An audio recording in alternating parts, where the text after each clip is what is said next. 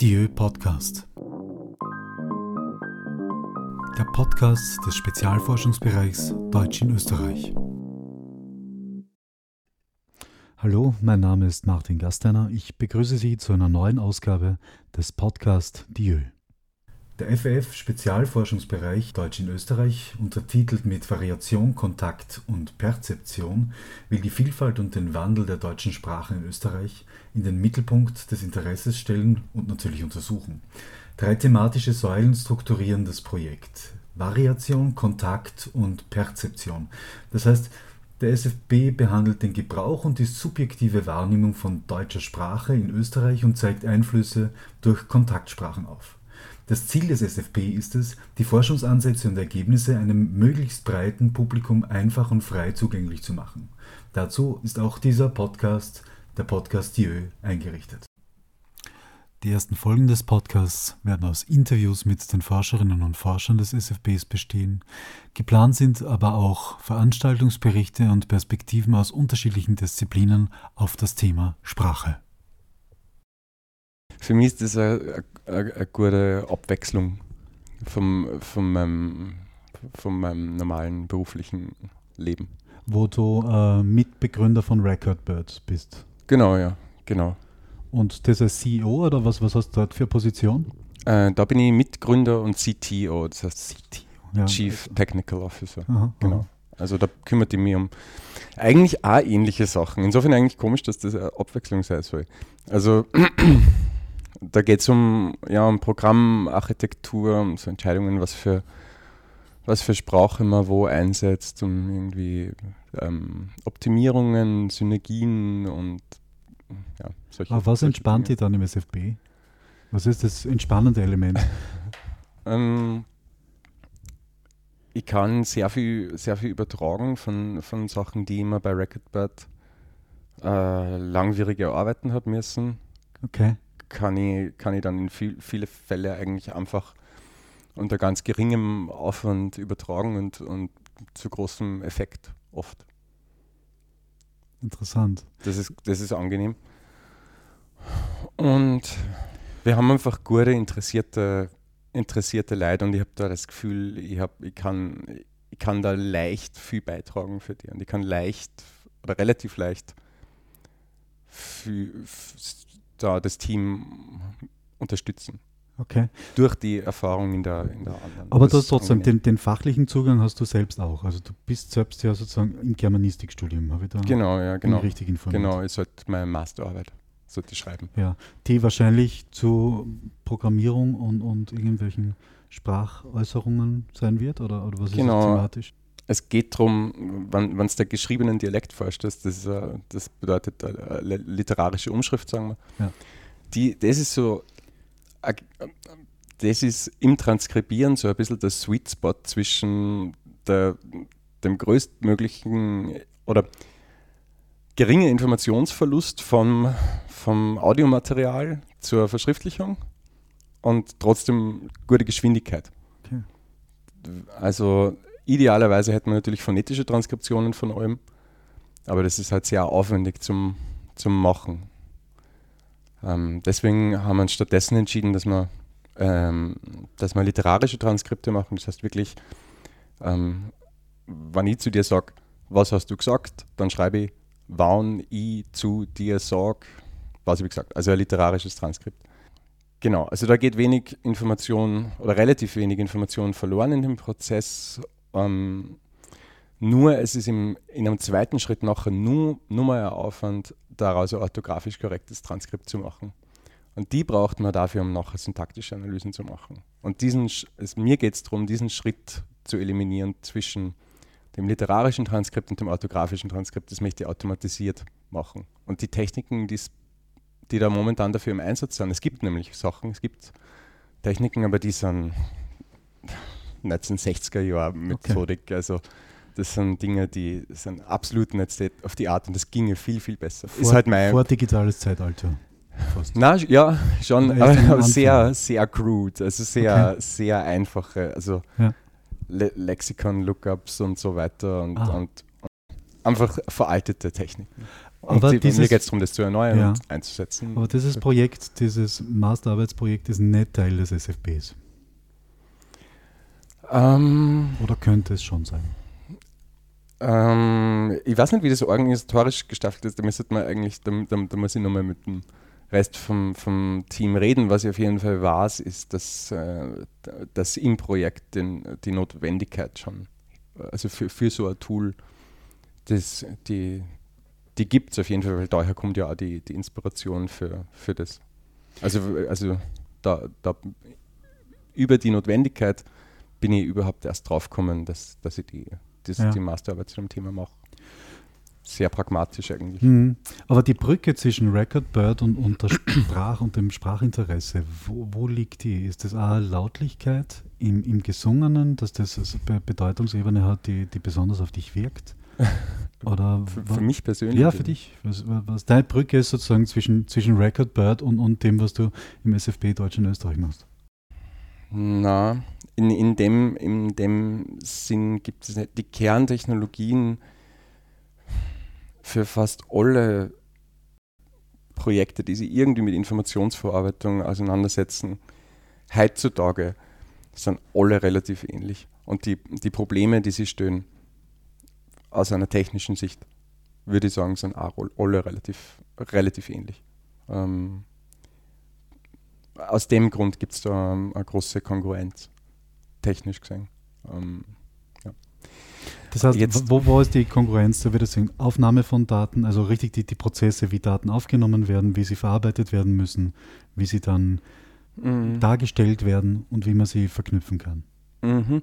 Ja, das, aber auch sehr wichtig beim, beim, beim Programmieren oder beim generell beim Verarbeiten von Daten ist äh, die Zusammenarbeit mehrerer. Computercode. Ist ein, Computercode ist, ist eine total mysteriöse Angelegenheit, auch für, auch für Programmierer, weil, weil man sich die Frage stellt, stellen muss, was sind die, was sind gute Ziele die man, die man erreichen möchte im Schreiben vom Code. Es gibt nämlich es gibt hunderte, tausende Möglichkeiten, dasselbe, dasselbe Programm zu schreiben. Ähm, da da, da gibt es nicht nur einen Weg. Und ähm, es ist wichtig, finde ich, für sich selbst festzulegen, was, was, ähm, was Qualitäten sind, nach denen man strebt, nämlich Einfachheit, ähm, natürlicher Performance. Das Ganze soll, soll schnell sein. Ähm, äh, Verständlichkeit für andere. Okay. Ähm, es soll dokumentiert sein, es, ähm, es, soll erweiterbar sein, modular sein. Ähm, und die Methodik, wie man dorthin kommt, ähm, mhm. das, ist, das ist was, was ich, was ich, da, was ich da anwenden kann. Code schreiben und Text schreiben. Ähm, Germanist in Ausbildung. Mhm und als, als Programmierer äh, die Differenz von, von Code schreiben und Text schreiben. Die Variablen, die du jetzt angewendet hast, also Verständlichkeit, äh, gewisse Form von Performance, äh, Nachvollziehbarkeit, Modularität, wird man das nicht so an, an sprachlichen Text auch zuschreiben? Mm, ja, doch. Ich glaube, dass ähm, bis zu einem gewissen Grad das, äh, das Beschäftigen mit, mit dem Programmieren mich auch zu einem, zu einem besseren Autor gemacht hat. In, in, dem, in dem Sinn, wie, wie gliedert ihr einen Text? Ähm, wie schaue ich, dass Argumente stringent sind? Bin ich mir, der, der, bin ich mir der, der, Löcher in meinen Argumenten bewusst und wie gehe ich mit diesen Löchern um? Also die Frage der Rhetorik. Fail-safe mhm. sein. Ja, okay. Ja, also, mh. Aber dann kommt das andere Element noch hinzu, also der Rhetorik, der, der logischen Aufbau. Ja. Aber wie schaut es mit der Ästhetik aus? Du hast von Einfachheit im Code gesprochen, das ist ja eigentlich ein mhm. ästhetisches Kriterium und nicht mhm. unbedingt eins, das, das der Code bräuchte. Auch der Schmutzige hat ja was für sich. Ja, kann, also ich finde zum Beispiel, wenn man jetzt, wenn man jetzt Hegel oder Kant liest oder sowas, die haben auf das nicht sehr viel nicht so viel Acht geben. Und das, das sagt für mich aus, dass es möglich ist, um das überhaupt nicht zu scheren und trotzdem einen trotzdem einen wertvollen Beitrag zu leisten. Es ist natürlich so, dass man die, diese ästhetischen Kriterien legt man an deswegen, weil man sich in einem sozialen Umfeld bewegt. Und Programmierer bewegen sich auch in einem sozialen Umfeld, nämlich die haben Kollegen und ähm, es ist zeitaufwendig, Kollegen an, an, an verworrenen, komplizierten Spaghetti-Code zu erklären. Ähm, und das kann man sich sparen, indem man, indem man versucht, selbst einen naiven Zugang zu behalten und zu sagen, wie würde ich den, den, den, den Code schreiben in seiner einfachsten Variante, ohne, ohne, ohne weit über das hinauszugehen, was ich, was ich da hinschreibe. Eigentlich, mhm. also was, was konkret dasteht. Ohne über das hinausdeuten zu müssen und ohne Vorwissen zu verlangen über, über einen bestimmten Problemraum. Ja. Aber der Code hat, hat, ja doch die Dimension, dass du zwar diesen sozialen Aspekt des Programmierens hervorstreichst, was ich, was ich für wichtig halte, aber gleichzeitig schreibt man ja schon sozusagen angesichts der Maschine. Die Maschine muss den Code sozusagen auslesen, muss ihn, muss ihn transferieren mhm. und dann wieder irgendwie zum Display bringen, mhm. um für manche Leute relevant zu sein. Also es geht schon Code zu Code natürlich. Mhm aber es braucht ja dann schon Interfaces und so weiter. Das ja. heißt, es geht ja durch mehrere Instanzen hindurch, mhm. damit du dann wieder von Mensch zu Mensch redest. Also der Programmierer redet ja mit dem End-User früher gar nicht, jetzt ja sehr viel durch Usability-Studien und so weiter. Mhm. Aber wie siehst du das, dass ja eigentlich mehrere Akteure am Codeschreiben mitbeteiligt sind? In diese Programmiersprachen, in denen wir schreiben, sind wir ohnehin schon auf so einem hohen Abstraktionsniveau, ähm, dass es sie meistens nicht immer nur auszahlt, darüber nachzudenken, wie das nachher wirklich, wirklich funktioniert auf einem Prozessor. Das ist in den meisten Fällen überhaupt nicht mehr ähm, notwendig, das im Kopf zu behalten. Das wird erst dann, wenn mein naiver, high-level, verständlicher Code plötzlich nicht mehr funktioniert oder plötzlich langsam wird, erst dann muss man sich damit auseinandersetzen. Das heißt eigentlich nur im, im, im Fall des Nicht-Funktionierens. Genau. Genau. Genau. Also die, natürlich steht die Funktion vom Programm im, im, im Vordergrund und die Beschreibung von dieser Funktion, das ist ja Code, die Beschreibung von einer Funktionalität en Detail.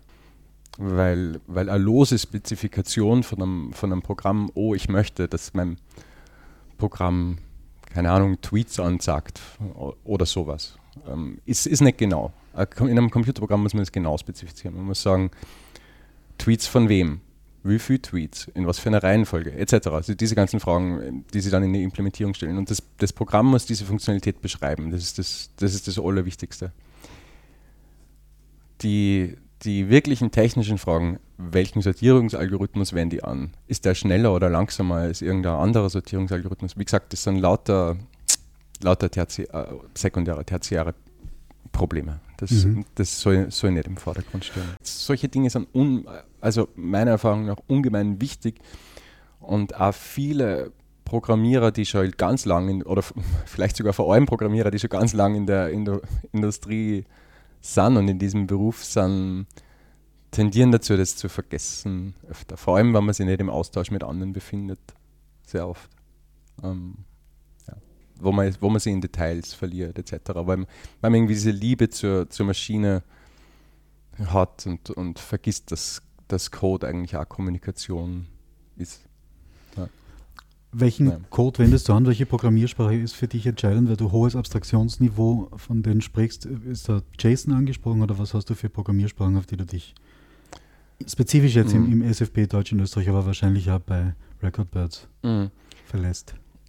Ich habe äh, hab ganz lang braucht mich da durchzuringen, aber mittlerweile ist es tatsächlich JavaScript, weil JavaScript wirklich die Rolle der Lingua Franca ähm, in, in, der Informatik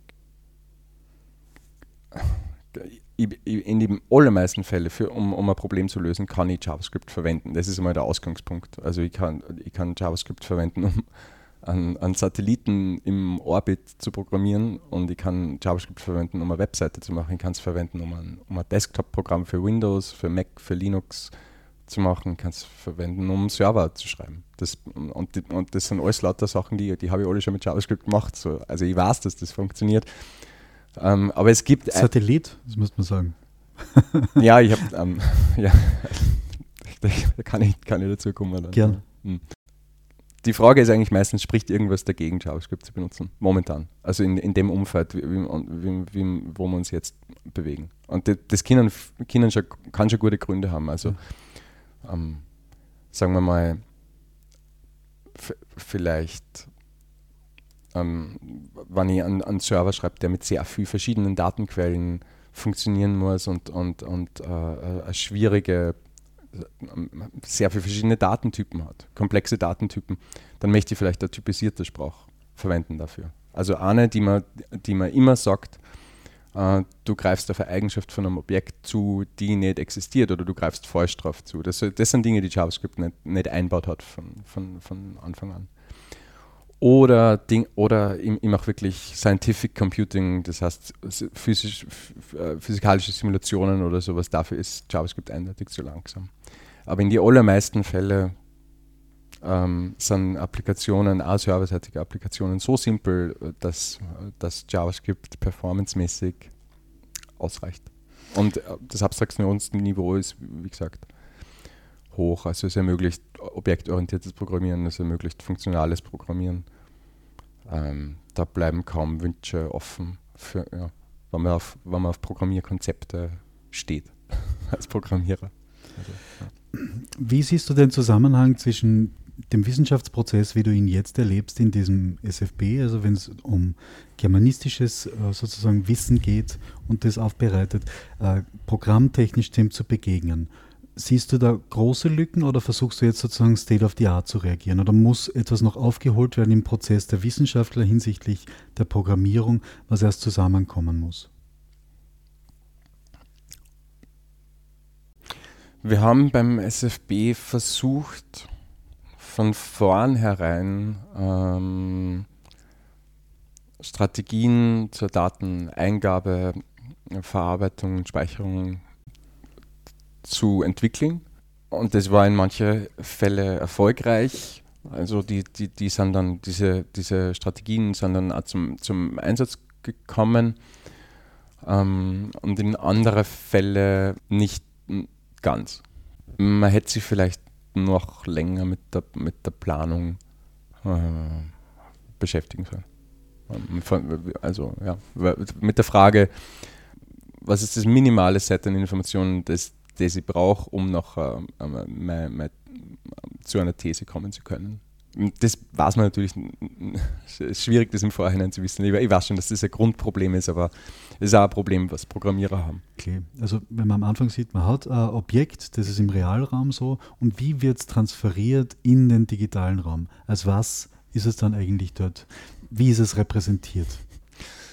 Tja, naja, gen genauso wie, wie wir beide das oft machen, ähm, geht der Computer auch nur mit Symbolen um. Die Frage ist, ob wir es schaffen, das Phänomen Sprache vollständig oder halb oder halbwegs vollständig äh, symbolisch irgendwie ab, abzubilden im, im Rahmen unserer Sprache von Symbolen. Ähm, ja. Aber die Flexibilität des Codes kann diesen Strukturen nachgehen. Grundsätzlich sehe ich da keine, Einschränkung. Da, da, ich glaube nicht, dass es da ein, ein, ein unbridgeable Gap gibt zwischen dem, was, was wir uns vorstellen können in unserer internen Welt im Kopf der Symbole und dem, was man in einem Computerprogramm abbilden kann. Mhm. Ich glaube, dass, das, dass, dass der, der Gap, wann er nicht schon geschlossen ist, fast also ja. schließbar schließbar ist. Auf jeden Fall. Programmtechnisch jetzt, ähm, nicht nur jetzt aus, aus deinem Forschungsvorhaben herausgesehen oder aus dem, was du im SFB machst, wo will man hin als Programmierer? Gibt es da einen bestimmten einen Peak, den man erreichen kann? Gibt es einen, einen bestimmten ja, man, manche wollen, wollen einfach, äh, wie soll ich sagen, gewisse Berge besteigen und, und mhm. die dann hinter sich bringen. Gibt es da etwas, was für dich besonders interessant ist oder hast es nur, sich so wohl zu fühlen in einer Programmiersprache, dass man eigentlich weiß, zu, auf jedes Problem gibt es Antworten? Mhm. Ähm, ich glaube, da gibt es, also meiner Erfahrung nach gibt es da verschiedene, verschiedene Typen.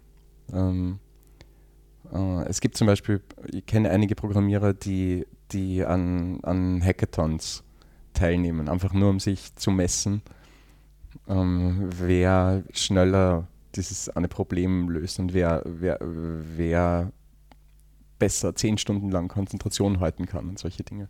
Also Gamification, das ganz stark in der Programmierung auch ankommt, aber auf dieser Seite. Mhm. Ja, ja, ja. Ja, für viele ist das von Haus aus gleich. Für viele ist das von Haus aus ein Spiel. Ja? Ja, oder spielerisches, spielerischer Umgang mit der Arbeit auf jeden Fall. Sowas wie Lego bauen. Wirklich, also die, die Lego-Analogie finde ich immer nur, finde ich immer nur gut. Warum? Naja, du, du hast eine Vorstellung von, von, von was und du, du nutzt ganz simple kleine Bausteine vielleicht drei, vier verschiedene Typen von Bausteinen, um, um diese Vorstellung nachher irgendwie äh, umzusetzen. Und je größer, je komplexer das, das Problem wird, desto Desto mehr ist es Lego-Technik. Genau, desto mehr ist es Lego-Technik. ja.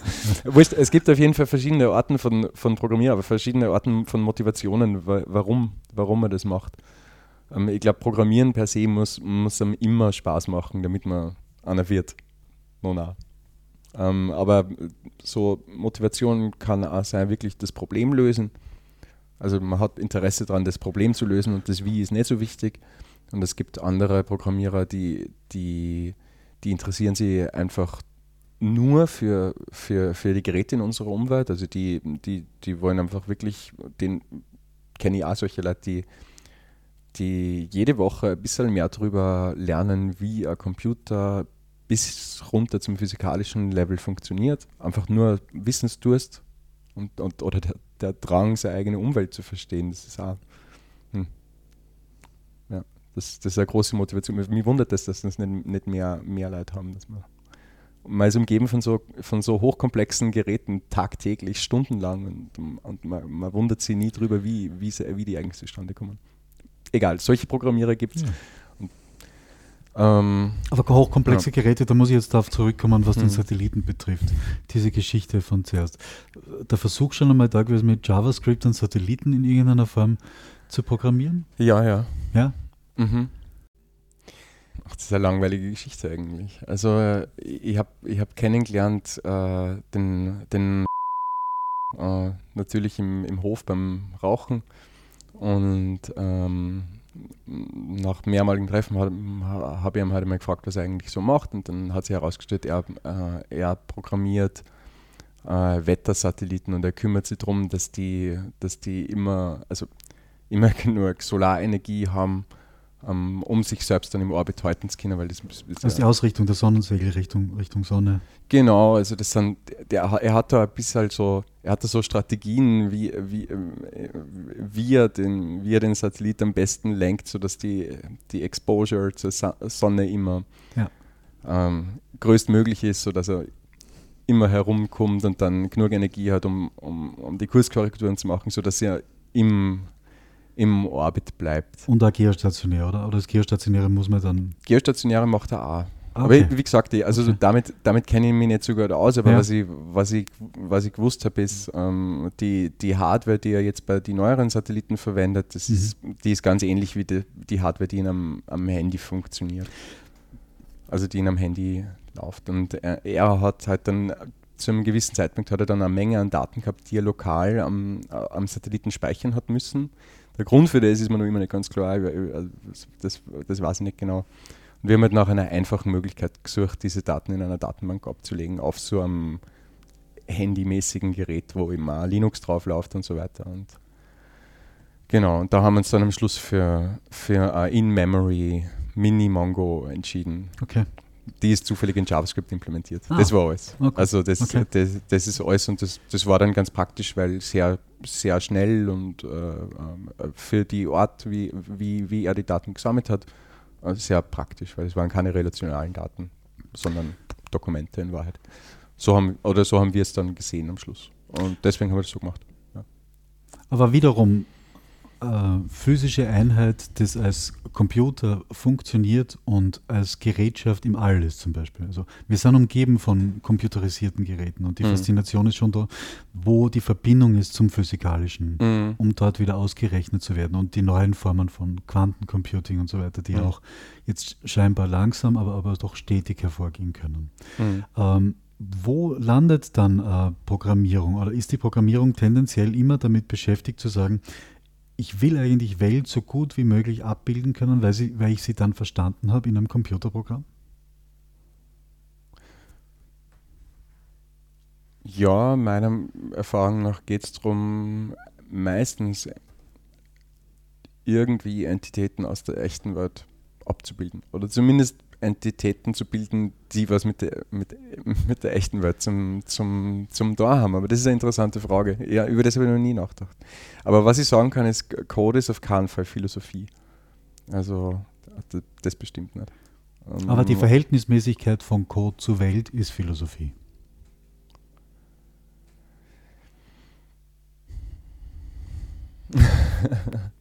ähm, naja. Dann ja, sicher. Also ähm, man, man könnte sagen, wann die Verhältnismäßigkeit von, von Modallogik, aristotelischer Logik zur, zur Weltphilosophie ist, dann ja, dann auf jeden Fall. Ja. Also könnte man behaupten. Kann, kann man, bestimmt, ja. kann man bestimmt behaupten, ja. Aber das, das ist es auf jeden Fall. Diese ja. Argumentationslogik ist, ist, ist eins zu eins dasselbe wie Programmieren. Oder fast, also sehr, sehr eng miteinander verbunden.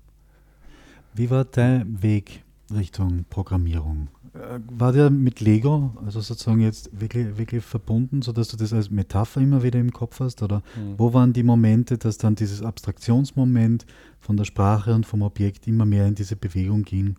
Wie kann es zu einem Code kommen, der mir bestimmte Beschreibungen und bestimmte Funktionalitäten gibt mit bestimmten Daten. Mhm. Meine persönliche Motivation für, für, für, für dafür anzufangen, also meine persönliche Motivation mit dem Programmieren anzufangen, war einfach der Wille, was zu, was zu verstehen und zu schöpfen daraus. Um, mit, mit 12, 13 Jahren. Um, das, und ja, ich habe den, den Zugang dazu gefunden über, über einen Freund von mir, der gleichartigen Freund, der, der aus irgendeinem Grund diesen Weg schon irgendwie früher nur eingeschlagen hat und, und schon viel mehr verstanden hat und mir, mir die Grundkonzepte äh, einfach gut erklären hat können ähm, vom, vom Programmieren. Ähm, diese, die Zusammenhänge ähm, zwischen, zwischen Programmcode, der echten Welt, Objekte im Code abzubilden. Das ist alles erst viel später gekommen. Vorher ist, vorher ist das Handwerkszeug äh, gekommen von, von einem, einem äh, imperativen Programm. Das bedeutet, ähm, ähm, nach der ersten Zeile Code wird die zweite Zeile Code ausgeführt und die dritte Zeile und die vierte Zeile und, und man, man modifiziert Daten und man gibt sie oben rein und unten kommen sie wieder raus. Wirklich ganz in, in, in dem einfachen Modell, wo man sich noch gar keine Gedanken macht, wie, wie sollte dieser Code, Code strukturiert sein, um bestmöglich äh, ähm, ein, ein, Verhältnis in der echten Welt abzubilden.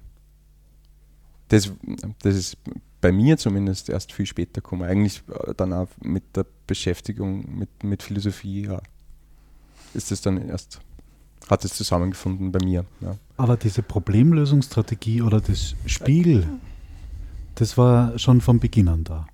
Das ist das, von, von was ich vorher geredet habe. Also ich habe, wie ich angefangen habe zum Programmieren, auf jeden Fall, und ich glaube auch, dass das viele Leute machen, diesen Fehler begangen, dass ich mir dachte, beim Programm geht es um die Funktionalität von dem Programm mhm. und nicht um das, äh, wie gut ist der Code geschrieben, um bestmöglich sogar im Lesen vom Code abbilden zu können, worum es eigentlich geht in dem.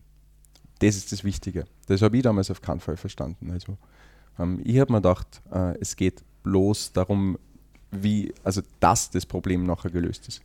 Ja. Das, das, das, die Anforderungen an das, an das Programm, zum Beispiel, keine Ahnung, ähm, sag mal eine Webseite an mit Blogposts oder irgend sowas.